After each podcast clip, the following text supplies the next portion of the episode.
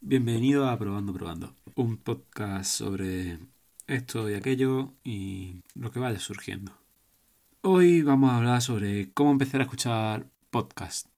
Hace ya un año y medio, casi dos años incluso, creo, que en abril ahora dos años, que, llevo escuchando podcast o, o antes, si no recuerdo mal. Empecé a escuchar podcast por Adam Savage en YouTube. Yo antes veía mucho más YouTube de lo que veo ahora. Y en YouTube sigo a tested.com. Tested.com es un canal de YouTube norteamericano en el que enseñan cosas tecnológicas y hacen review, hablan de esto, de lo otro. Está bastante interesante. Lo empecé a seguir por Adam Savage, como ya he dicho. Adam Savage es uno de los el de la perilla y pelo en los cazamitos, se llamaba en español, el Mike Busters.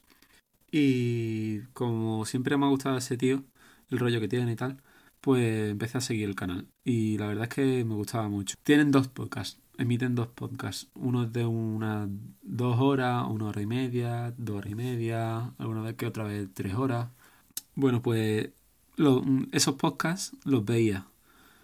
Eh, la verdad es que tienen allí una sala preparada y eso, y entonces cuando hay spoilers sobre de una película, pues encienden luces y esas cosillas. Ahora, eso antes cuando yo empecé a escucharlo no lo tenían, pero ahora que han cambiado de sala y demás, eh, lo tienen. Eso es en el podcast... A ver. En el podcast... This is only a test. Eh, creo recuerdo que se llamaba. Sí, This is only a test.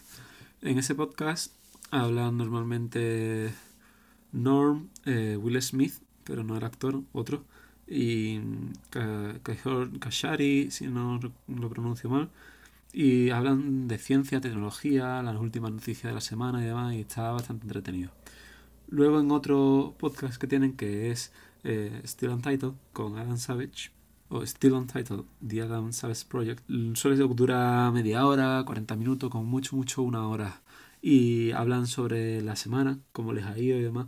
Y está interesante también porque eh, hablan sobre los proyectos que han hecho, cosplay y esas cosillas. Está bastante interesante. Oh, acaba de salir un mixio, por fin. Alex Barredo vuelve. Eh, ¿Qué más? ¿Qué más? ¿Qué más? Y eso. Eso sería por allá por por marzo así. Aquí en las estadísticas de Pocket Cast pone que llevo escuchado desde el 25 de abril del 2017, va a hacer dos años, 58 eh, días y 19 horas he, saltado 9 horas, me ha ahorrado 10 días y 5 horas de, de audio, digamos así, en estos dos años. He eliminado un día y 14 horas de silencios y me he saltado cero intros porque no lo tengo configurado.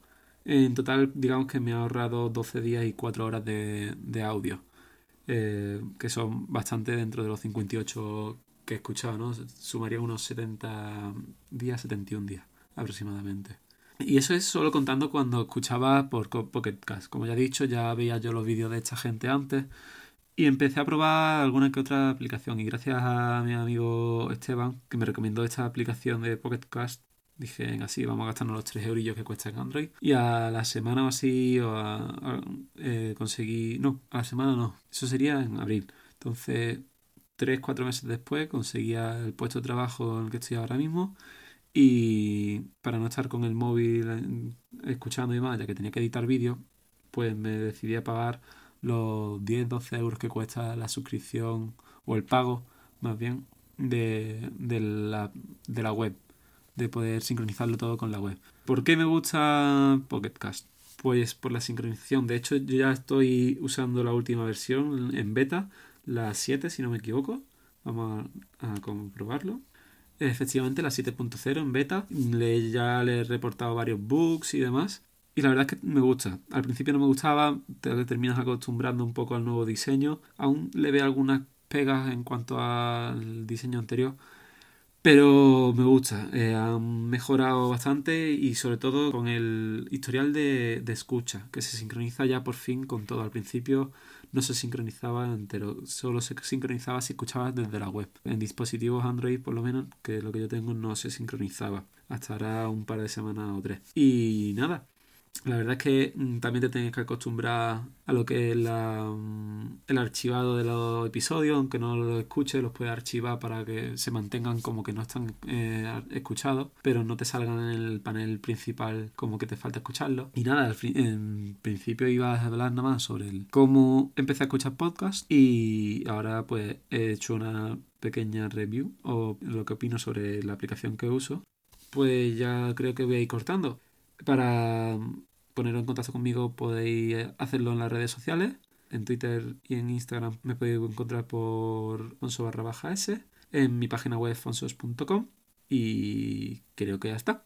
Un saludo y gracias por escucharnos. Escuchamos pronto.